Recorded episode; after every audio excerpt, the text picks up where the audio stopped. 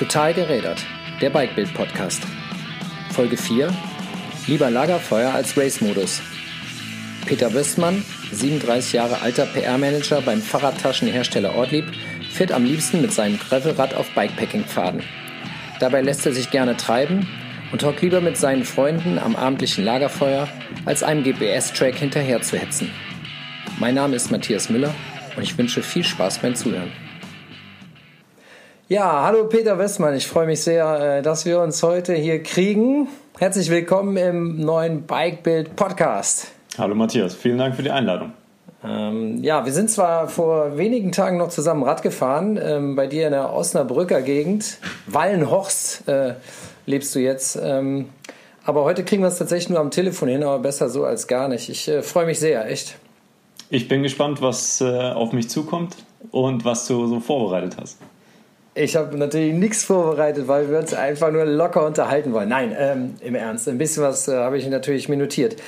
Ähm, ja, Peter, du bist PR-Manager bei der Firma Ortlieb, die uns allen total bekannt ist von äh, Jahrzehnten guter Fahrradtaschenmanufaktur.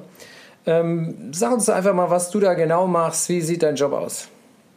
Genau, früher hieß der Job wahrscheinlich äh, Pressesprecher, heute heißt es äh, Neudeutsch PR-Manager.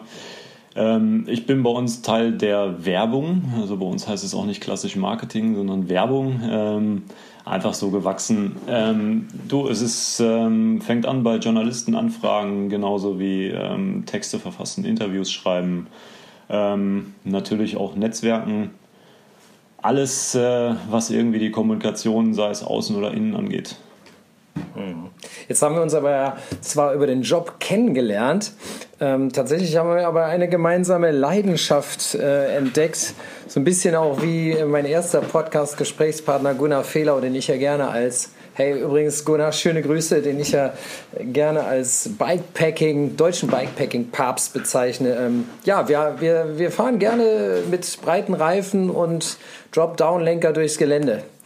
Ähm, erzähl uns was, wie du dazu gekommen bist und seit wann du das machst. Ähm, Oder bringt gesagt, das der Job so mit sich? Eine, na, es bringt wirklich in der Tat auch der Job mit sich. Es war, äh, es jetzt auch schon fünf Jahre mittlerweile, glaube ich, her. Mein erster Tag bei Ortlieb. Ich bin bei uns ins Designbüro rein und da stand äh, voll aufgerüstet damals äh, ein schönes Fatbike von, äh, von Salsa, glaube ich.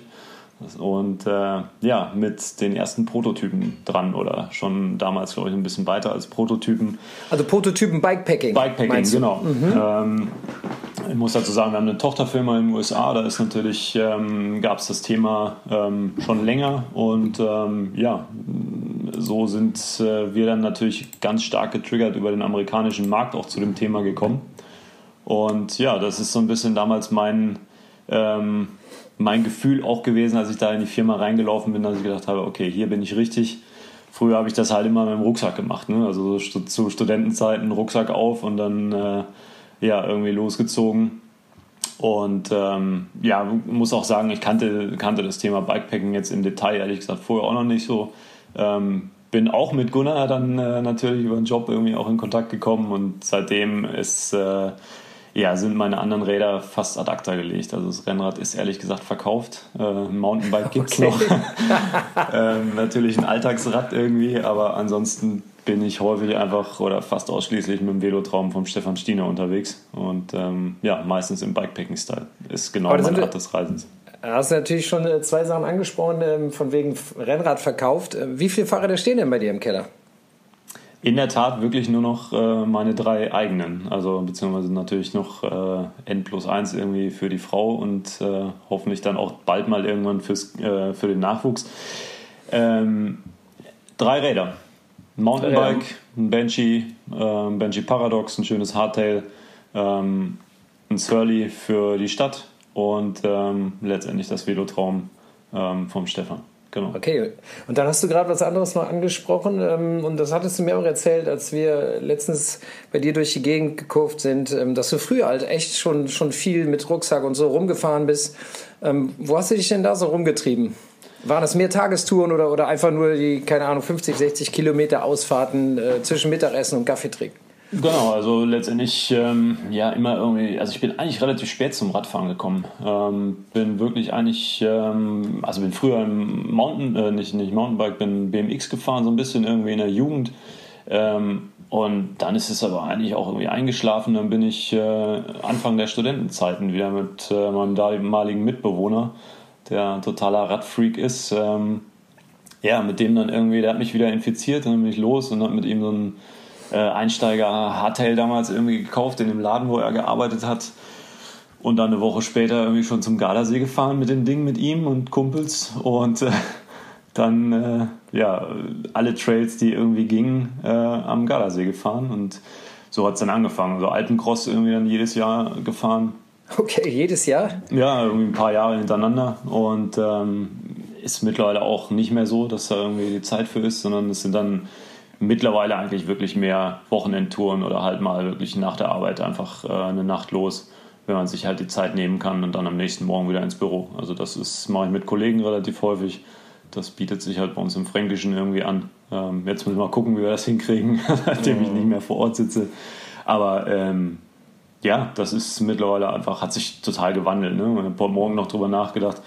So, das, das Radfahren an sich jeder hat, glaube ich, seine eigene Definition und es wandelt sich, glaube ich, auch total im, im Laufe der Zeit. Und ja, weil früher waren es wirklich so die Tagestouren mit Rucksack dann auch einfach irgendwie, wie du schon sagtest, 50, 60 Kilometer Mountainbike oder auch Rennrad einfach losgedüst in mhm. Studentenzeiten. Mhm. Gut, jetzt hast du natürlich äh, ähm, eine kleine Tochter von ähm, ganz bisschen mehr als einem Jahr. Also da wird die, wird die Zeit natürlich auch ein bisschen ähm, geringer, so wo man sich einfach rausstellt und losfährt und seiner Freundin, Lebenspartnerin, Frau sagt, oh, ich bin in zwei, drei Stunden mal zurück. Mhm. Ne? Genau. Ja. Naja. Okay. Ähm, sag mal, Ortlieb, äh, gut, Gott sei Dank, äh, du, du bist jetzt ins Homeoffice gewechselt, hast deinen dein Lebensmittelpunkt, zumindest was die Örtlichkeiten, das Häuschen betrifft, ähm, verändert. Aber zurück zu, äh, zu, zu Ortlieb-Taschen. Also, ihr macht seit fünf Jahren jetzt Bikepacking-Programm, wenn ich das genau. richtig weiß, ja. okay. Ähm, aber ihr, ihr, habt, ihr seid ja viel, viel länger schon im Markt. Wie lange gibt es die Firma Ortlieb? Seit 1982. Also offiziell seit 82, inoffiziell gestartet ist Hartmut Ortlieb damals 81. Hm. Und weißt, ja, weißt du, wie viele Produkte ihr habt insgesamt im Portfolio? Ähm, einzelne Artikel um die 500, glaube ich. Ähm, oh! Ja, aber natürlich mit Farbvarianten und so weiter. Ne? Also, ja, klar. Und ähm, was, was würdest du sagen? Was zeichnet äh, deine Firma aus? Worin seid ihr besonders gut? Warum? Also ehrlich gesagt, es gibt hier in Deutschland zumindest, sage ich mal, gut, da gibt es noch VD, die machen auch gute Taschen, aber eigentlich, also wenn ich so morgens rumfahre, ja, also der Großteil sind Ortlieb-Taschen, die ich überhole, wenn ich überhole oder überholt werde. Ähm, was, wie kommt es dazu? Warum, warum haben die alle eure Taschen am Rad?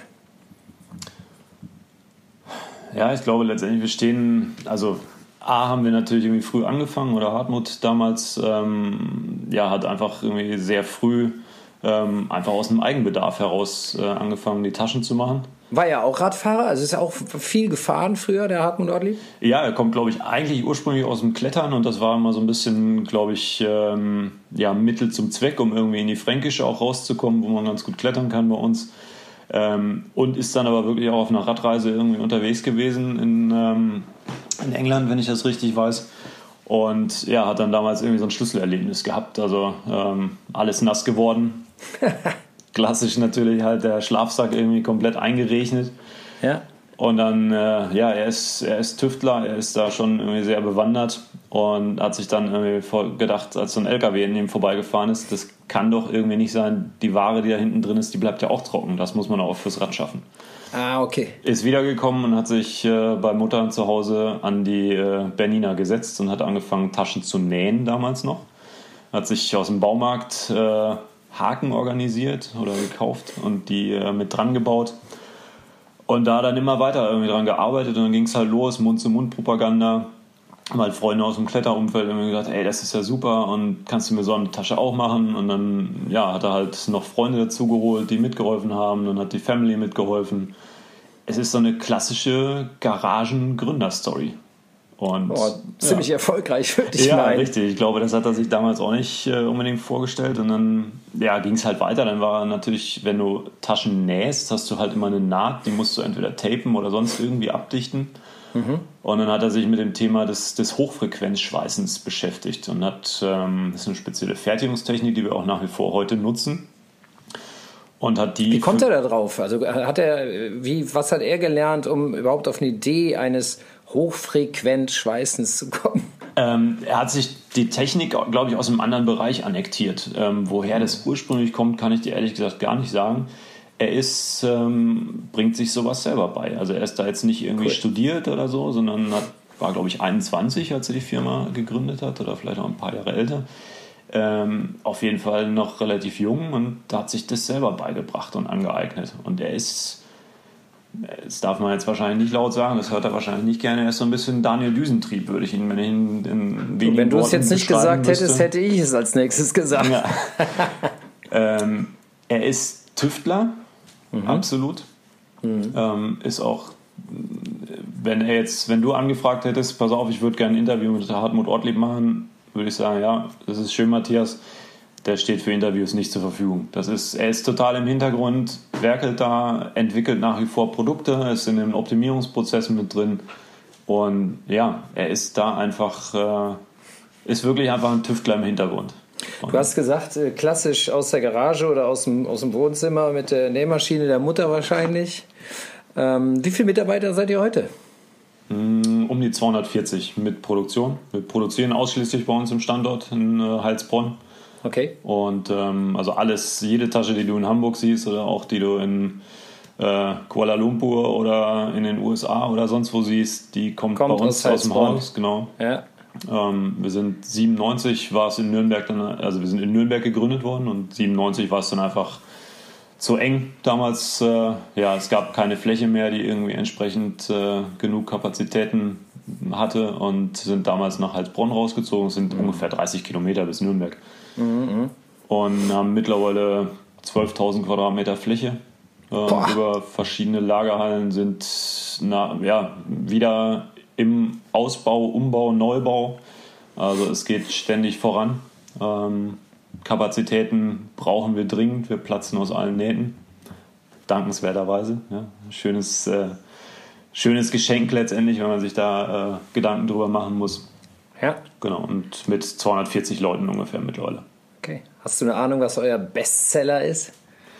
Nach wie vor Backroller Classic. Das ist eine mhm. der Taschen, die es, äh, die es schon sehr lange gibt, natürlich immer weiterentwickelt. Auch das Befestigungssystem hat sich immer weiterentwickelt. Ähm, das ist einfach eine so universelle Tasche, die hat der Student genauso wie der Radreisende. Ähm, das ist, heißt nicht umsonst Classic und äh, ist ein absoluter Klassiker. Ja, ja okay. Ähm, sag mal, kannst du uns, weil ich, ich ja weiß, dass du gerne fährst, wenn du im Moment nicht allzu viel Zeit hast, ähm, aber was war eigentlich dein, dein schönstes Raderlebnis? Du hast gesagt, mehrere Alpencrossings. Ich glaube, der Montag mit dir, die Ausfahrt war schon atemberaubend. Ja, siehst du wohl. Einfach mal die richtige Antwort geben. Richtig. Ähm, ehrlich gesagt, einen spezifischen Moment würde ich jetzt äh, fast nicht hervorheben. Also was mir, was mir ganz stark in Erinnerung geblieben ist, ist äh, Stettiner Hütte auf dem Alpencross, wo ich mal vorbeigekommen bin, wo wir nachts äh, verbracht haben und da ja, relativ geilen Sonnenaufgang am nächsten Morgen irgendwie erlebt haben. Ähm, auch wenn ich in der Nacht unfassbar schlecht geschlafen habe, weil ganz viele Schnarcher an Bord waren. Mhm. Ähm, Alpencross sind immer beeindruckende Erlebnisse. Da hast du immer irgendwie tolle Momente. Ähm, ansonsten, es gibt Winterbiwaks, wo ich mich gerne dran erinnere. Es gibt genauso einfach kleine Touren, die irgendwie ähm, wo man vielleicht nur eine Nacht unterwegs war, wo du ein schönes Erlebnis hattest oder einfach eine gute Unterkunft oder einfach nur entspannt irgendwie am Lagerfeuer gesessen hast und ein Bier getrunken hast. Also da gibt es viele. Radfahren ist eigentlich immer eine schöne Sache. Okay, Stettiner Hütte ist, äh, ist das Ding, ähm, boah, 2800 und ein paar gequetschte hoch, steht in, in ein Haus inmitten von, von einer Felswüste eigentlich. Mhm. Ähm, wie kommt man da überhaupt hin? Also das hätte ich jetzt so als Wanderhütte deklariert. Äh, und da habt, habt ihr die Räder da hoch gewuchtet, getragen? Ja, oder? ja in der Tat ähm, waren die meisten Alpencrosse, die ich gefahren bin, immer relativ ähm, davon geprägt, dass, äh, dass wir eigentlich auf der Suche nach entsprechend schönen Abfahrten waren, ja, also traillastig. Okay. Ja. Und äh, hatten das Glück, dass, äh, dass wir zwei Leute im, in einer ähm, Clique haben, mit denen wir unterwegs waren, die da sehr versiert waren in der Auswahl der Route und das hat aber beim Aufstieg auch häufig dazu geführt, dass du mal zwei, drei Stunden den Radberg aufgetragen hast. Ja. Wer musste abends das Weizen zahlen? Der Scout oder? oder? Na, das na, immer, immer sehr unterschiedlich, aber es ist schon rei umgegangen, aber äh, okay. ja, haben da auf jeden Fall meistens, aber du bist nach so einem Tag meistens auch abends einfach so im Arsch, dass du nach ein, zwei Bier eh äh, direkt umfällst. Ne? Also, ja, ja, klar. Aber damit, äh, naja, aber da kommen wir hinterher zu, was soll's. Ähm, du bist jetzt im Homeoffice, wie gesagt, seit ganz kurzer Zeit. Äh, davor warst du am Standort Heilsbronn, beziehungsweise ich glaube, du hast in Nürnberg gewohnt, mhm. 30 Kilometer hast du gesagt. Ähm, wie bist du da zur Arbeit gekommen? Auto, Fahrrad? Schandhafterweise häufig mit dem Auto. Okay. Ähm, ein, zweimal die Woche vielleicht mit dem Rad, wenn es gut gelaufen ist. Ähm, aber es ist halt einfach ähm, es ist deutlich mehr Zeit, die du investieren musst. Ne? Das, mhm. ähm, ich glaube so über das, ich habe dann jetzt häufiger auch über das Thema S-Pedelec nachgedacht, habe äh, letztendlich auch ähm, einen Fahrradpool bei uns, wo wir verschiedenste ähm, Räder haben. Also sind AD, ähm, ADFC zertifiziert als einer der ersten ähm, Unternehmen in Bayern gewesen, als fahrradfreundlicher Betrieb. Und haben da so einen Fahrradpool, wo du verschiedenste Radgattungen, ein Lastenrad als E-Bike und so weiter halt ausprobieren kannst und bin damit häufiger nach Nürnberg gefahren ähm, und habe mir auch mal von einer Kollegin ein 45er ähm, Lastenrad ausgeliehen. Okay. Das ist dann so, dass du irgendwann in den Zeitbereich kommst, wo, ähm, wo du eigentlich keine, keine Argumentation mehr hast, das Auto zu nehmen, sondern dann ist es nur noch irgendwann Bequemlichkeit. Da muss ich ehrlich sagen, habe ich jetzt einfach das Investment gescheut, weil klar war, dass wir ähm, weggehen. Ansonsten mhm. wäre das sicherlich eine Option gewesen weil dann bist du halt bei ungefähr 50 Minuten und mit dem Auto brauche ich 45, also wenn es gut läuft 40, ja. wenn es schlecht lief halt auch mal eine Stunde 15. Ne? Ja, dafür dann aber bei S-Pedelec frische Luft, die Sinne können wandeln. Ne, man guckt ein bisschen ja. weiter als nur vor die nächste Stoßstange. Hast du eine Ahnung, wie viel Radkilometer du im Jahr machst? Wenig. Wenig, zu wenig. Wenig, zu wenig.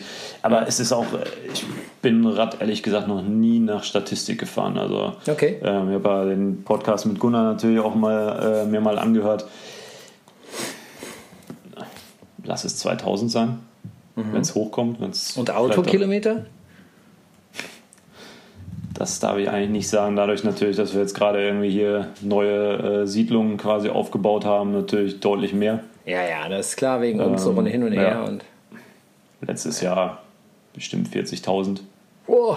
Ja. Und normal 10, 15? Ich hoffe jetzt, dass es unter 10 werden, deutlich unter 10. Also jetzt mhm. äh, ist ganz klar der Plan, das Auto einfach so wenig wie möglich zu nutzen. Also das steht was hier. Wär, was wäre die nächste Bike-Anschaffung für dich? Ganz klar ein Lastenrad. Lastenrad? Lastenrad, E-Bike. Ein Paxter, e Paxter 60 liebäugel ich schon mit, das muss ich nur noch zu Hause der Regierung erklären. Oha, Achtung, ja. äh, äh hier Schleichwerbung. Schöne Grüße an die Kollegen von Riese und Müller. Ihr habt hier einen Fan in Wallenhorst sitzen. Ähm, Absolut. Ja. Ist übrigens ein Besuch wert, solltest du mal hingehen, falls du nicht schon da warst. Riese Müller habe ja. ich schon gesehen. Beeindruckendes neues äh, Firmengebäude und Gelände. Insgesamt auch coole Politik in Sachen Mitarbeiter, äh, wiedergearbeitet wird und und und. Ja, äh, wie sagt man äh, Neudeutsch, Englisch, Shoutout an Riese und Müller. Ich komme irgendwann auch noch auf dem Podcast vorbei, so der Markus Riese Bock hat, weil das ist auch ein richtiger Daniel Düsentrieb. Gut, ähm, die längste Strecke, die du je mit dem Rad gefahren bist? Noch nicht lange her, am Stück 229 Kilometer. Okay. Kürzlich die erste Tour quasi in der Heimat gemacht mit äh, unter anderem dem Kollegen, der mich damals wieder zum Radfahren annektiert hat. Äh, Beste ja. Freunde-Tour. Ja, schon sehr, sehr gute Freunde, genau. Mhm. Ähm, und haben uns äh, samstags früh hier versammelt und sind in 48 Stunden Richtung Bremen, Lüneburger Heide und dann eine Schleife zurück und waren hinterher 440 oder was Kilometer.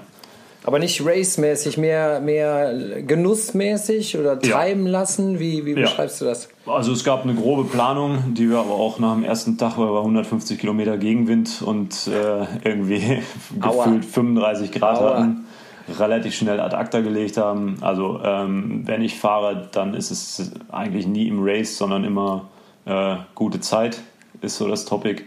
Ich will nicht äh, mich auf dem Rad messen. Ähm, ich fahre Rad, um Rad zu fahren und irgendwie um mit Leuten quatschen zu können und einfach auch, wie jetzt auf der Tour, dann auch einfach sagen zu können, so, jetzt ist es 35 Grad, wir suchen uns jetzt einen Badesee, dann gehen wir äh, eine Runde baden und danach gehen wir nett essen oder ähm, mein Feuer ist ja momentan eh schon wieder äh, ja, ad acta gelegt sozusagen. Das äh, fällt dann aus bei den Touren, obwohl ich das auch sehr mag.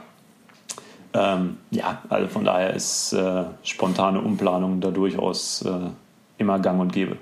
Mhm. Wir haben uns ja zusammen, äh, das erste Mal, glaube ich, zusammen am Rad saßen wir beim Candy Bee Graveler vor mhm. zwei, anderthalb Jahren, ja, im Mai mhm. letzten Jahres. Ähm, da bist du aber irgendwie nicht, nicht durchgekommen. Ist irgendwas kaputt gegangen am Rad? Ja. Ich weiß gar nicht, was es war. Das Schaltaugen-Massaker, äh, wie ich es nennen ah, okay. sage, genau. Im, äh, da gab es mehrere von. Ja, genau. Im Heinig damals, äh, ja, einfach ähm, zu langsam quasi gewesen, also um dem großen äh, Unwetter zu entkommen. Und dann sind wir im, im Schlamm des Heinig äh, komplett versunken. Und da hat sich dann abends einfach äh, ja, alles so zugesetzt, ohne dass ich es richtig gemerkt habe. Beim ersten Mal habe ich es noch gemerkt und beim zweiten Mal nicht mehr. Und dann hat es einmal Knack gemacht und dann mhm. war Ende Gelände, genau. Also wie bei so vielen. Ja. Okay, ich glaube, da war ich tatsächlich auch nur kurz zu. Also ich glaube, mich hat dieser, dieser irre Wolkenbruch erreicht, als wir gerade quasi ähm, ja, durch waren. Da war oben so eine Hütte, auch kann ich mich dran erinnern, wo wir uns dann zu 15 Leuten an den Tisch gepackt haben. Alle total nass und ach Gottchen, echt. Ja, harte Sache. Aber ähm, hast, du, hast du Bock, nochmal so ein, so ein Bikepacking-Ding mitzumachen? So eine Veranstaltung? Muss man ja nicht als mhm. Rennen fahren, kann man ja so, ich sage immer als Trophy so, ne? Äh, prinzipiell ja, also es wurmt mich natürlich auch so ein bisschen, auch wenn ich sage, ich bin kein Racer, dass ich natürlich den Canyon nicht zu Ende gefahren bin. Kannst ähm, du nächstes Jahr machen, wird wieder aufgelegt? Von daher müsste ich das wahrscheinlich nochmal versuchen. Es ist ähm, für mich, glaube ich, so, dass ich ähm, solche Geschichten dann eher irgendwie ähm, so für mich selbst fahre. Also mhm. Ähm, gar nicht irgendwie im Rahmen der, der anderen, sondern beim Candy Bee, der ist meines Erachtens für mich an der Stelle wäre er fast zu kurz, weil du dann natürlich versuchst, in diesen drei, vier Tagen irgendwie anzukommen. Und dann hast du schon wieder den Druck, dass du sagen musst, okay, dann muss ich halt 220 Kilometer oder 200 Kilometer am Tag fahren.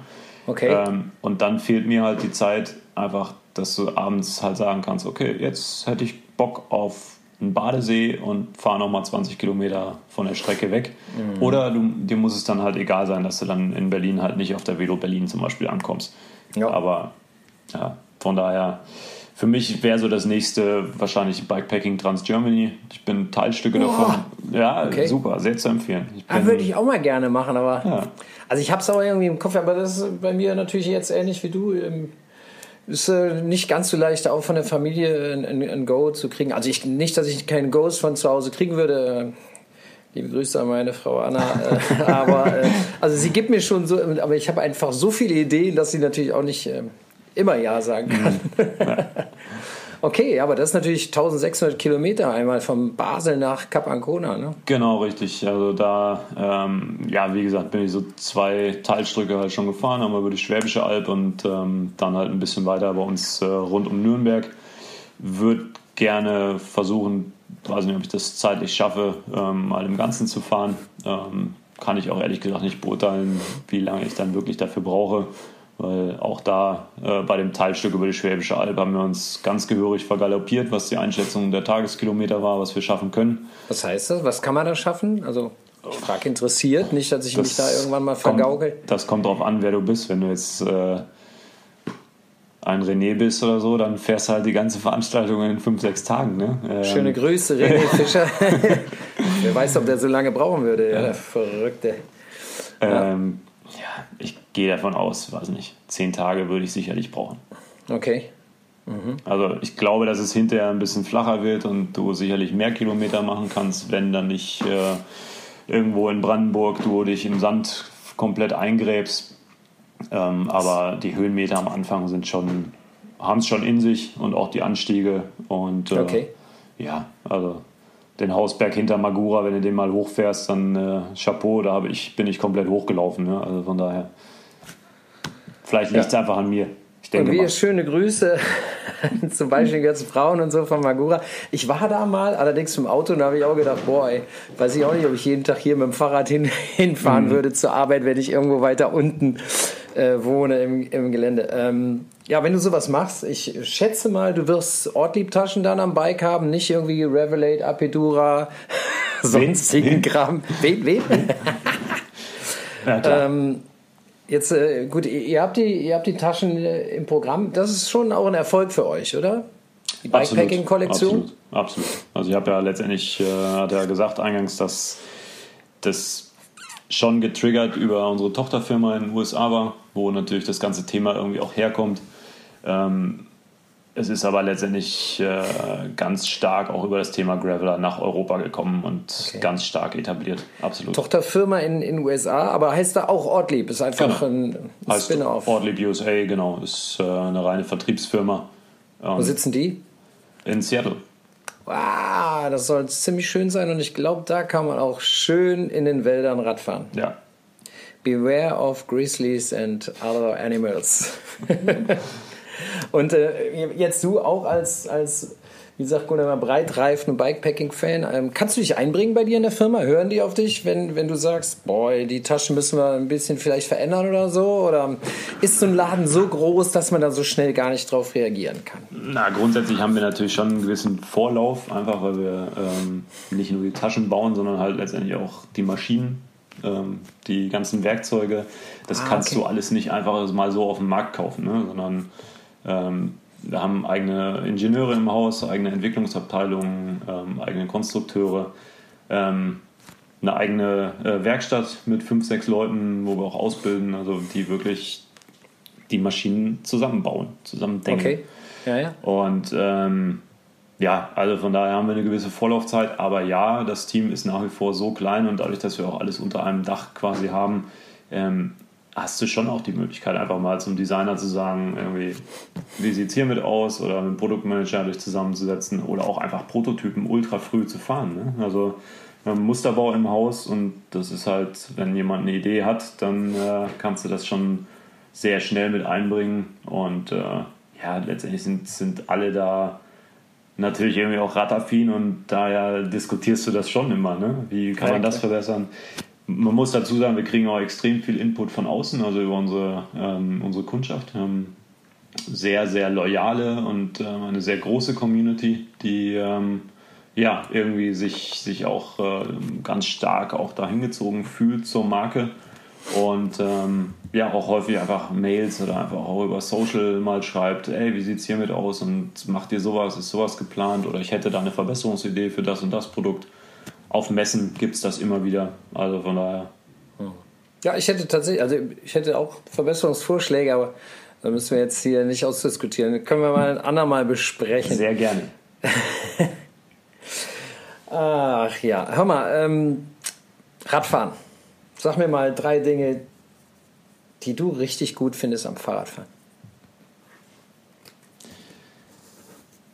Du lernst die Distanz zu schätzen, also was bei anderen Reisearten quasi verloren geht. Also zu Fuß ist es mir zu langsam. Ähm, Auto, Flugzeug, du verlierst die Dimension. Mal kurz nach Neuseeland fliegen. Ähm, mir reicht schon, wenn ich nach München fahren muss von hier mit dem Rad. Das finde ich, ähm, macht für mich auch das, also das ist für mich irgendwie ganz, ganz toll so beim Radfahren, dass ich sehr viel sehen kann, eine gewisse Geschwindigkeit habe und trotzdem alles irgendwie bewusst wahrnehmen kann.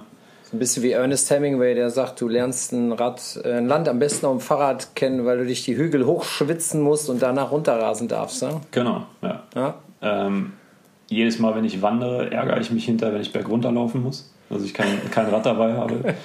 ähm, ja, Radfahren ist einfach ähm, ist toll. Also ich weiß gar nicht, ob man da drei einzelne Dinge, das ist fasst es eigentlich, glaube ich, in einem zusammen. Also du kannst einfach, ähm, kannst es als Sportgerät nehmen, es ist praktisch im Alltag. Ähm, ach, ein Rad hat eigentlich nur Vorteile. Hm. Einziger Nachteil okay. ist, dass dir die Knautschzone fehlt. Ja, das sind die, wäre die nächste Frage gewesen. Sag mir drei Dinge oder wie viel auch immer du möchtest, was du am Radfahren nicht gut findest. Radinfrastruktur. Ja. Finde ich schlecht. Ähm, kann viel, viel mehr gemacht werden. Letztendlich auch das Verständnis einfach, ähm, da möchte ich gar nicht jetzt die, die Radfahrer irgendwie aus, irgendwie exponiert herausheben, sondern einfach das, das Verständnis untereinander oder mehr Rücksichtnahme im Straßenverkehr ähm, von allen Seiten. Ähm, das würde ich, finde ich, schade, dass es so ist. Das finde ich negativ. Würde ich mir wünschen, wenn sich das verbessern würde. Ähm, ja, also letztendlich ist es wirklich einfach dieses, ich glaube, das ist für viele auch eine Hemmschwelle, dass einfach ähm, das Radfahren zu gefährlich ist. Also dass einfach ähm, zu viel Unsicherheit mit drin ist, sei es, dass irgendwie irgendwas zugeparkt ist, dass der Radweg einfach nirgendwo aufhört, dass Autos zu eng überholen und und und. Da hat ja unser Bundesverkehrsminister Andreas Scheuer gerade gestern äh, wieder angezettelt, sagte, er will ein paar Sachen verändern, ist heute mhm. auch durch alle Medien getragen worden. Ähm, ja, Überhol, also Abstand wieder, wird ja immer wieder diskutiert und, und, und dies und das mhm. und, und schon die ersten schreien wieder auf. Auf der gleichen Seite in der Zeitung sehe ich gerade wieder ein, ein Junge von einem LKW totgefahren worden. Also eigentlich, ähm, ja, dass da Handlungsbedarf ist, ist natürlich echt klar. Ich finde es nur wirklich komisch, wie lang das braucht, weil letztlich in unserem Land ja doch jeder, also es ist immer so Hemd, Hemd näher als Jacke, ne? Mhm. Ähm, wir haben gerade ja. in Hamburg wieder so ein Ding, wo eine, eine, kleine Straße mit, ja, vielen netten kleinen Geschäften ähm, Autostraße werden soll und jetzt stehen die Ladenbesitzer da und sagen, boah, dann gehen wir pleite, wenn hier keine Autos mehr fahren. Mhm. Ähm, ja, was zu beweisen wäre. Was, was solchen Leuten natürlich tatsächlich äh, ins Portemonnaie geht, das ist die, die, ähm, die Zeit der Bauphase. Ne? Klar, wenn irgendwo ein halbes Jahr gebaut wird und weder Fahrrad noch Auto irgendwie dahin kommt, mhm. ähm, da kann man natürlich schon pleite gehen. Ich weiß nicht, ob da irgendwo mal nachgedacht werden muss, ob man da finanzielle Ausgleiche schaffen muss von Staatswegen. Ja ich glaube letztendlich ganz viel bei dieser Diskussion. Ich meine, wenn man nach Kopenhagen guckt oder auch ähm, ganz häufig ist es ja der Aufschrei von Ladenbesitzern, nein, hier müssen auf jeden Fall Autos langfahren dürfen, sonst verliere ich meinen Umsatz. Ähm, Jan van Gehlen, ich habe mal das Glück gehabt, über eine Exkursion in Kopenhagen, bei ihm auch äh, Stadtentwickler von Kopenhagen, schon in den 70ern, ähm, ja, da mal mit reinzuschauen. Und da gab es natürlich auch die Befürchtung, dass ähm, genau das passiert, dass weniger äh, Leute in die Geschäfte kommen. Das Gegenteil ist der Fall. Sobald die, die Straßen attraktiv für Fußgänger, für Radfahrer sind und so weiter, ähm, ist es eher so, dass die ähm, Geschäfte halt mehr Umsatz machen. Und von daher, es muss einfach bei allen Umdenken stattfinden. Und ähm, wenn das von selbst nicht funktioniert, ich glaube, momentan passiert das auf einem kleinen auf einer kleinen Ebene schon bei vielen, ähm, dass sie mehr das Thema Rad in den, in den Fokus rücken oder das Rad auch mehr nutzen, auch durch das Thema E-Bike natürlich. Ähm, aber grundsätzlich begrüße ich das schon, was Herr Scheuer von sich gibt oder letztendlich auch auf dem Nationalen Radverkehrskongress von sich gegeben hat, einen Acht-Punkte-Plan. Ähm, aber wie du schon richtig sagst, es muss was passieren, es muss schnell was passieren und vor allen Dingen darf es nicht nur bei leeren Worthülsen bleiben, sondern letztendlich muss es auch wenn ich äh, ja, Parkverbotszonen irgendwo habe und das dann halt auf einmal 15, äh, statt 15 Euro 100 Euro kostet, ja, aber dann muss es auch jemand kontrollieren. Das ist ja, klar. Beste Beispiel Nordstadt in Nürnberg, ähm, wo einfach Rettungswege zugeparkt werden, wo Kreuzungen zugeparkt werden. Und das halt auch über den ganzen Tag, weil es einfach niemand kontrolliert. Es interessiert die Leute halt auch nicht. Ne? Jeder ist, ist egoistisch unterwegs. Ähm, das ist schade, ja. Also von daher, dann muss halt der Handlungszwang irgendwie höher sein, dass, dass da was passiert. Wie siehst du die neueste Entwicklung mit den E-Scootern? Ähm, kleiner, kleiner, kleiner eingeschobener Nebensatz. Ich äh, habe heute Morgen wieder einen gesehen, der das Ding, der das Ding einfach mitten auf dem Bürgersteig äh, abgestellt hat. Also das ist ja auch so dieses super Ego, mhm. keine Ahnung, was interessiert mich die Welt. Mhm. Ähm, ja, wie stehst du zu den Dingern? Grundsätzlich finde ich erstmal jede Mobilitätsform, die äh, dem Auto irgendwie Kapazitäten abknapst, gut. Also, ähm, aber auch da kann man natürlich eine Grundsatzdiskussion anfangen. Ähm, wie werden die Sachen geladen? Meine, wir haben das mal irgendwann mit, dem, äh, mit den Leihrädern aus China gehabt, die dann irgendwie äh, die ganzen Städte verstopft haben und auch immer einen riesen Müll produziert haben. Ähm, ja, letztendlich muss man sich auch da sehr genau angucken, in welche Richtung es geht. Grundsätzlich muss auch da irgendeine Regelung gefunden werden, ohne dass, äh, dass die Dinger jetzt äh, über einen Radweg oder über einen Fußweg pesen und äh, ja, es muss letztendlich irgendwie reglementiert werden, wenn die Leute nicht in der Lage sind, selbstverantwortlich zu handeln und vernünftig mhm. zu handeln. Ich habe da ja, ähm, also wann kommt eigentlich unser nächstes Heft raus? Das weiß ah, ich nicht. 23.08. Ähm, also in sieben Tagen. Und äh, in meinem Editorial werde ich meine Meinung dazu auch nochmal sehr klar äußern, äh, die da nämlich ist, abschaffen. Einfach abschaffen. Äh, also im Leihbetrieb zumindest. Ich ja. habe äh, und da, ich ich finde es so witzig. Also ne, also weil ich selber habe Spaß dabei, wenn ich so einen E-Scooter fahre. Ne? Also ich habe es auch schon gemacht. Ähm, allerdings gerade durchs Ausprobieren und wenn ich das alles durchdenke, dann muss ich schon sagen, die Vernunft sagt einfach abschaffen. Das äh, bringt uns nicht weiter. Ähm, es macht mehr Müll. Äh, auch dafür müssen wir auch Batterien produzieren. Mhm. Es steigen auch nicht die Leute auf die Dinger, die sonst Auto fahren, sondern tatsächlich die, die aus der U-Bahn äh, mhm. nach oben kommen, sonst die 1000 Meter zu Fuß gehen, die stellen sich jetzt da drauf. Also, boah, also für mich ist das nichts. Und wie gesagt, damit meine ich nicht äh, irgendeinen Nachbarn, der das Ding alle zwei Wochen zum, zum Bäcker fährt, ne, mhm. um Brötchen zu holen. Naja. Aber wie alt bist du jetzt, Peter? Lass mich kurz rechnen. Oh, da muss er lange nachdenken. Lange, lange nachdenken. ich kann euch 37. sagen, graue Haare hat der Mann noch nicht. Graue ja, doch, Haare doch, hat er es wird mehr, Matthias, es wird mehr. Ja, gut, 37. Soll es dir besser gehen. Okay, kannst du dich noch an dein erstes Fahrrad erinnern? Nee. Okay, schnell mit dem Handy Mama anrufen. Mhm. nee, gar nicht? Keine, nee, nee. keine Erinnerung? Keine Erinnerung. Also an eines, an eines der ersten Räder, ja, das, äh, das war so ein äh, gelb-schwarzes äh, BMX. Ne? Schön okay. in, in, Dortmund äh, Fanfarben. Ähm, ansonsten gab es da mal irgendwann einen, so ein Mountainbike von Haberland, was ich, glaube ich, sehr, sehr lange gefahren bin. Okay. Dann irgendwann auch das, äh, das Dreigang Hollandrad von meinem Opa mal übernommen. Das bin ich auch lange mhm. gefahren, das war super. Mhm. Ja, und dann halt irgendwann in der Jugend äh, ein schönes BMX. Und dann ging es irgendwann richtig mit dem Radfahren los. Und da also bist du dann auch so gesprungen und all sowas mit ja, genau, BMX? Genau. Also okay. halt mehr Street und äh, mehr so in den Straßen irgendwie unterwegs gewesen und äh, dann irgendwann auf äh, Inlandskates aber auch gewechselt. Okay. Schwarz-Gelb, Gelb-Schwarz, gibt es diese Leidenschaft noch bei dir heute? Ja, Sportleidenschaft grundsätzlich. Ähm, ich bin in der Nähe von Dortmund geboren, von daher gibt es da schon eine gewisse Sympathie zum BVB. Das kann ich nicht verkennen, aber grundsätzlich okay. bin ich jetzt kein durch und durch Fußballfan, sondern einfach ein Sportfan. Welchen Sport äh, findest du denn super zum Beobachten? Ansonsten hast du. Da gibt es viele. Beachvolleyball ist äh, ah, ultra okay. spannend, Handball ist extrem ja. spannend, Basketball ähm, genauso wie Baseball, wenn man sich mit den Themen beschäftigt. Ähm, ich kann mir aber auch gut eine Tour de France-Etappe äh, angucken, auch wenn, wenn das wirklich weniger geworden ist, dass man dafür irgendwie Zeit findet. Also ja, ja. Ähm, ja ansonsten, also alles, was irgendwie äh, was sportiv ist, kann ich mir doch durchaus gerne angucken. Was würdest du machen, wenn du nicht, nicht Fahrrad fahren würdest? Äh, Gibt es eine alternative Sportart, die du auch selber aktiv machen würd, wollen würdest? Ich habe extrem viel ausprobiert. Ich habe Sport studiert. Ähm, Wo denn? In Paderborn. Ah, ich in Köln. guck. Ähm, ich mache nach wie vor gerne Sport, wenn sich die Möglichkeit bietet. Ähm, Bewegung. Bewegung, genau. Aller Art. Ja. Ja. Hast du, ähm, wenn wir über Fahrräder wieder reden, gibt es irgendwie ein Lieblingsgadget? Gibt es irgendwas, was du einfach super findest, was du dir ans Rad montierst oder noch, noch nicht montiert hast?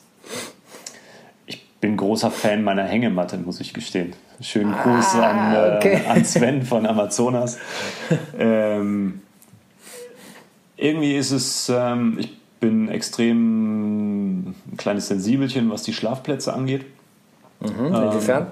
Ähm, dass ich, ähm, wenn ich mich nicht absolut wohlfühle, dass ich sehr schlecht schlafe. Ähm, was ich dann schade finde. Und da hat ehrlich gesagt die, die Hängematte dazu beigetragen, das irgendwie zu entspannen. Also ich schlafe nicht ausschließlich in der Hängematte, aber ähm, mag. Ja, da brauchst du immer zwei Bäume in irgendeinem bestimmten Abstand, oder? Genau, nicht, immer irgendwie, du kannst in Shelter kannst dich gut reinhängen, ähm, häufig irgendwie diagonal. Das entspannt. Weil da Haken sind? Oder, nee, oder einfach ähm, die Konstrukte quasi von den Sheltern, also die Dachkonstrukte okay. oder so. Da gibt es eigentlich immer die Möglichkeit. Wie äh, schwer ist so eine Hängematte dann, die du hast? Mit dem ganzen Rope-Zeug und so? Jetzt äh, lass mich lügen. Was wiegt so ein Ding? Vielleicht 400 Gramm, 300 so Gramm? So leicht? Ja, es gibt extrem leichte, halt wie ah, gesagt okay. von, von Amazonas. Ähm, die haben so eine ultraleicht-Serie, da wiegt das, das Gehänge quasi, irgendwie die Aufhängesystematik äh, 98 Gramm, glaube ich. Aber frage mich nicht genau nach dem Rest, was das wiegt. Gibt aber, dann darfst, aber dann darfst du selber auch nur noch 65 Kilo wiegen, oder? Nicht ganz, also da bin ich auch deutlich drüber. Von daher, äh, zu zweit wird es schwierig, aber okay. ähm, was haben die für eine Zulage? 100, 120 Kilo? Aber ja. wie gesagt, da gibt es, äh, glaube ich, einschlägige Experten, die dir besser Fragen beantworten können. Ja. Wobei, als wir letztens gefahren sind, habe ich dich kurz dabei erwischt, wie du ein bisschen neidvoll auf meinen Namen Dynamo vorne das geguckt stimmt. hast. Das stimmt. Ich habe äh, mich damals gegen einen Namen Dynamo entschieden an dem, äh, an dem Speedster von Velotraum. Ähm, ja, muss mittlerweile sagen, das war wahrscheinlich ein Fehler. Also auch wenn ich, wenn ich meine Lampen sehr mag, aber es ist halt ähm, du musst immer dran denken, dass die Akkus aufgeladen sind. Ähm, mhm. Wenn du länger auf Tour bist, musst du doch irgendwie ein bisschen haushalten. Wenn du dann gleichzeitig natürlich irgendwie noch das Telefon laden willst, ja, was ja heute irgendwie auch Usus ist, damit du irgendwie Kontakt mit zu Hause halten kannst. Ähm, ja, von daher wäre wahrscheinlich ein Namen Dynamo schon cleverer gewesen. Okay. Ähm, hast du eine, eine Persönlichkeit aus, aus der Radbranche, die du besonders cool findest?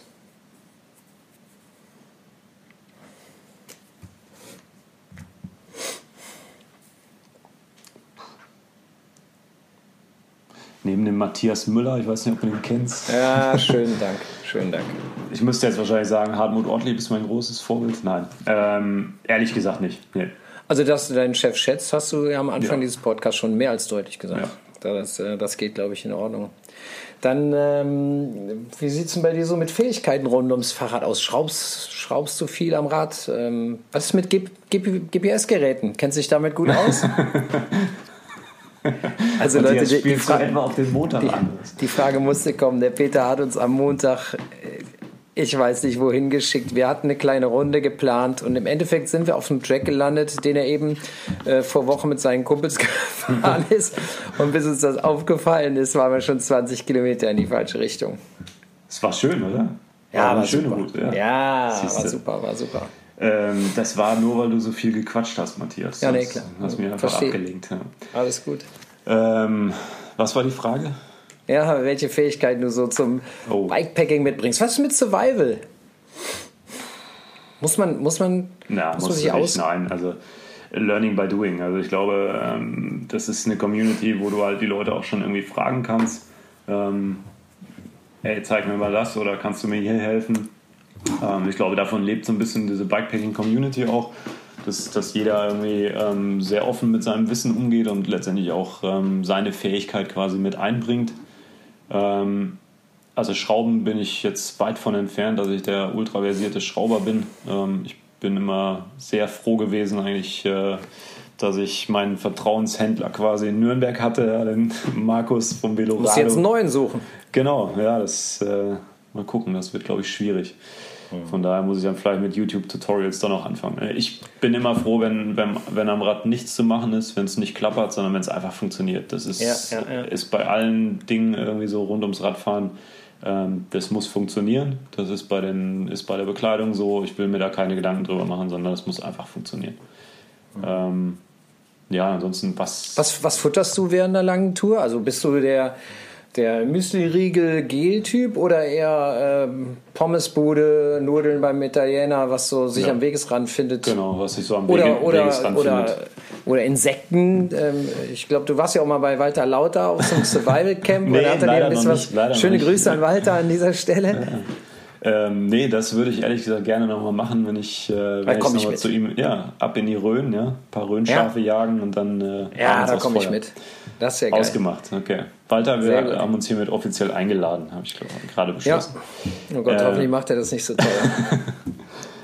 ähm, nee, also ich nehme weder irgendwie jetzt großartig Müsli-Riegel mit, sondern freue mich dann ehrlich. Also kommt auch darauf an, wo man hinfährt. Ne? Wenn klar ist, irgendwie du hast eine Strecke, wo du halt irgendwie nichts findest, klar, dann musst du die selber versorgen, aber die Versorgungslage hier in der Region oder in, in Deutschland, auch in den Alpen, ist natürlich so, dass du eh ständig irgendwas findest und äh, gut essen kannst. Und ja, ansonsten ist es, was ich vorhin schon sagte, ich mag das gerne, abends am Lagerfeuer zu sitzen und dann auch gerne irgendwie auf dem Lagerfeuer zu kochen. Und da also du hast, also du hast so einen kleinen Grillrost dabei und, und, und Tasse oder, oder genau. und Topf und sowas genau. alles. Ja, genau. Okay. Ah, auf dem Level bin ich ja noch nicht. Sehr zu empfehlen. Okay, ja, das bringt ein bisschen mehr, mehr Ruhe und Spirit rein, ne? Ja, es ist äh, natürlich irgendwie, also ich empfinde es als total ähm, entschleunigend, eh die, die Bikepacking-Touren. Ähm, selbst wenn du halt nur zwei Tage unterwegs bist, fühlt sich das äh, meistens irgendwie viel länger an. Und ähm, ja, hilft mir einfach total aufzuladen. Also, und da gehört das für mich auch dazu, dass du abends eigentlich irgendwie entspannt am Feuer sitzen kannst, ein Bierchen trinken kannst und äh, dann vielleicht auch das eine oder andere brutzeln kannst. Ja, vielleicht müsst ihr bei, bei irgendeiner Taschenserie von Ortlieb noch irgendwie so eine kleine Halterung für einen Minigrill dran bauen. Firestarter mit dran. Ja. Yes, oder okay. so. Ich gebe das mal Aber, als Produktmanagement weiter. Ja, sehr geil. Sag mal, äh, ähm, da fällt mir ein, hatten wir schon, ihr, ihr gebt fünf Jahre Garantie auf eure ja. Bikepacking-Taschen? Auf alle Produkte, die wir machen. Mhm. Aber jetzt, weißt du, wenn ich mir überlege, ich würde mit den Dingern durch den Wald fahren, weißt du, dann wird das hier an einen Baum gelehnt, da muss vielleicht sogar mal ein Zaun herhalten, mhm. ähm, weil ich schnell Hände waschen oder sonstige Geschäfte erledigen muss. Ähm, du hast Bodenkontakt bei Stürzen. Äh, ist das nicht ein, ein Himmelfahrtskommando, so eine, so eine ich, äh, geile, sehr gute äh, Garantie auszusprechen? Fünf Jahre? Genau, also grundsätzlich gilt die Garantie natürlich auf äh, Fehler oder Löcher, die du da jetzt selber reinhaust, erstmal nicht. Ne? Okay. Ja, ja, okay. Ähm, aber wir haben einen Customer Service oder Reparaturservice, wo sieben Leute sitzen, die sich natürlich nicht nur um das Thema Reparatur kümmern, aber ähm, auch mit. Ähm, wo du alles reparieren lassen kannst. Also wo du die Löcher reparieren lassen kannst, zumachen lassen kannst, ähm, wo du alte Radtaschen, wir haben es häufig, dass wir 10, 15, 20 Jahre alte Taschen geschickt okay. bekommen, die umrüsten auf ein neues äh, Befestigungssystem. Wahnsinn. Ähm, ja, also da. Ähm, ja, ist ja, ist ja nicht nur, keine Ahnung, wenn ich das Ding gegen Stacheldraht lehne, dann bin ich natürlich wirklich, wirklich doof. Aber wenn du jetzt überlegst, hätten so diese, diese Seatpack-Tasche oder auch vorne die Handelbar-Tasche, die du ja permanent rollst, mhm. da, da, findet ja auch so ein Knittern, also Knicken des Materials. Also ja, Hut ab, Hut ab. Da beispielsweise, also wir haben keinen expliziten, ähm, kein explizites Qualitätsmanagement, was, was jede Tasche einzeln in die Hand nimmt und prüft, sondern ähm, da ist ähm, die Verantwortung quasi liegt bei den ganzen Mitarbeitern, die die Sachen halt auch produzieren. Was wir halt haben, ist inkludiert in den Wareneingang, dass wir die Sachen ähm, natürlich die Rohlinge, quasi die Rohware testen. Und ähm, dazu zählt auch ein Knicktest, also ähm, okay. sogenannte, sogenannte 3D, ein 3D-Knicktest, also nicht nur jetzt äh, Falten in eine Richtung, sondern halt ähm, ja, quasi ein 3, eine 3D-Knickung. Ähm, und da werden 100.000 Zyklen gemacht. Und, Boah. Genau. Ja dir das vorstellst, bis du 100.000 Mal deine Tasche auf und zu gemacht hast. Ja, da bin ich ein paar Kilometer gefahren, ey. Genau. Ja, sehr gut. Ja, Mensch, Peter, wir, boah, wir haben schon ganz schön viel verquatscht hier. Die Zeit rennt. Ähm, ich habe aber noch hier meinen äh, üblichen Schnellfragensatz, der auf dich wartet. Was nicht heißt, dass du auch, also du kannst gerne schnell antworten, aber du kannst, äh, musst nicht mit zwei Worten antworten. Ähm, bist du bereit? Mal gucken, ja. Also, geht los. E-Bike oder nicht E-Bike? Also mit oder ohne Strom? Sowohl Was? als auch. Okay. Inwiefern? das beste Beispiel vorhin, Lastenrad. Ähm, okay. Zur Kita, zum Einkaufen, super. Ja. Einfach auch, um es ähm, für alle Familienmitglieder irgendwie einfach handhabbar zu machen, gerne auch mit i. Mhm. Rennrad, MTB, Trekking oder Gravelbike? Gravelbike. Bei dir müsste ich, bei dir müsste ich noch BMX dazu sagen. Ganz klar, Gravelbike. Gravel. Ja. Weil Einsatzgebiet am größten oder Ja. Möglichkeiten, ja. Du brauchst eigentlich meiner Meinung nach äh, in 90 Prozent der Fälle oder in meiner Fälle brauche ich kein anderes Rad. Also Okay. Wann fährst du am liebsten? Morgens, mittags, abends, Wochenende? das ist egal. Radfahren mache ich immer gerne, ja. Ja. Helm oder nicht Helm? Helm. Schönes Wetter oder immer Fahrer? Mm, immer Fahrer. Ich mag es ehrlich gesagt äh, auch aus Berufsethos natürlich äh, auch sehr gerne im Regen zu fahren. Äh, in der Tat finde ich, äh, finde ich Regenfahrten auch ähm, wirklich, wirklich spannend. Also ähm, immer nur bei schönem Wetter zu fahren ist, es ist toll bei schönem Wetter zu fahren, aber es ist, ich finde es sehr gut auch mal bei Kackwetter zu fahren. Ja. Schöne Vokabel. Kackwetter. Kackwurst, ruft mein Kleinster immer, wenn er sauer ist. Kackwurst, naja, gut. Berge oder flach, Peter? Momentaner Zustand eher lieber flach. Solo oder in der Gruppe? Gruppe, Kaffee oder Tee? Kaffee, ganz klar. Wie Kaffee? Bitte? Wie Kaffee? Espresso, Cappuccino, Na. Filterkaffee. Ah, ein guter Filterkaffee ist gut, ein leckerer Cappuccino ist gut, ähm, immer irgendwie mit einem Schuss Milch. Also am liebsten einen äh, falschen äh, Kaffee morgens am Lagerfeuer. Okay. Pasta oder Grillwurst? Jetzt lügt nicht. Ich Oh, habe einen riesen Grill bei dir auf der Terrasse gesehen. Das ist schon schwierig, ja, aber ich liebe, liebe italienisches Essen, also von daher Okay. unentschieden. Alles klar. Bier mit oder ohne Alkohol? Gerne ein leckeres Helles mit. Tubeless oder mit Schlauch? Bist du da erfahren? Fährst du schon Tubeless? Ehrlich gesagt nicht, weil es äh, mit den Felgen nicht funktioniert hat. Und wie gesagt, das ist, äh, es funktioniert auch mit Schlauch ganz gut. Und never change a running system. Von daher lege ich da auch nicht Hand an mit Schlauch momentan. Okay. Einfach oder zweifach vorne? Zweifach. Clip-on oder Nabendynamo? Hallo? Ganz klar, zukünftig Nabendynamo. Okay. Und als letztes habe ich hier noch stehen, wir hatten das Thema schon gerade, Gasgrill oder Kohle? Lagerfeuer. Ah, sehr gut. Ja, gut. Peter, das, äh, das war's. Ähm, ich, also ich habe zumindest nichts mehr, es sei denn, du willst mir Fragen stellen, aber das können wir auch an anderer Stelle machen. Ich, ich hoffe, du hast dich nicht gelangweilt hier in unserer knappen Stunde Gespräch. Absolut nicht, Matthias. Absolut nicht. Bedanke mich ganz herzlich, dass du dir die Zeit genommen hast und hoffe, wir hören uns bald wieder. Sehr gerne. Spätestens auf der Eurobike. Ah ja, stimmt, da haben wir was. Ähm, da kannst du übrigens am Mittwochabend auf unsere Kosten ein Bier trinken. Das mache ich, versprochen.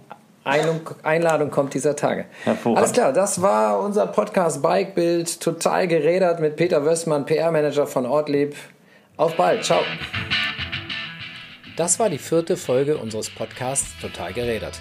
Für weitere Folgen klickt auf bikebild.de oder folgt uns auf Facebook und Instagram. Wir hoffen, es hat euch gefallen und wir freuen uns über Kritik und Ideen in den Kommentarspalten.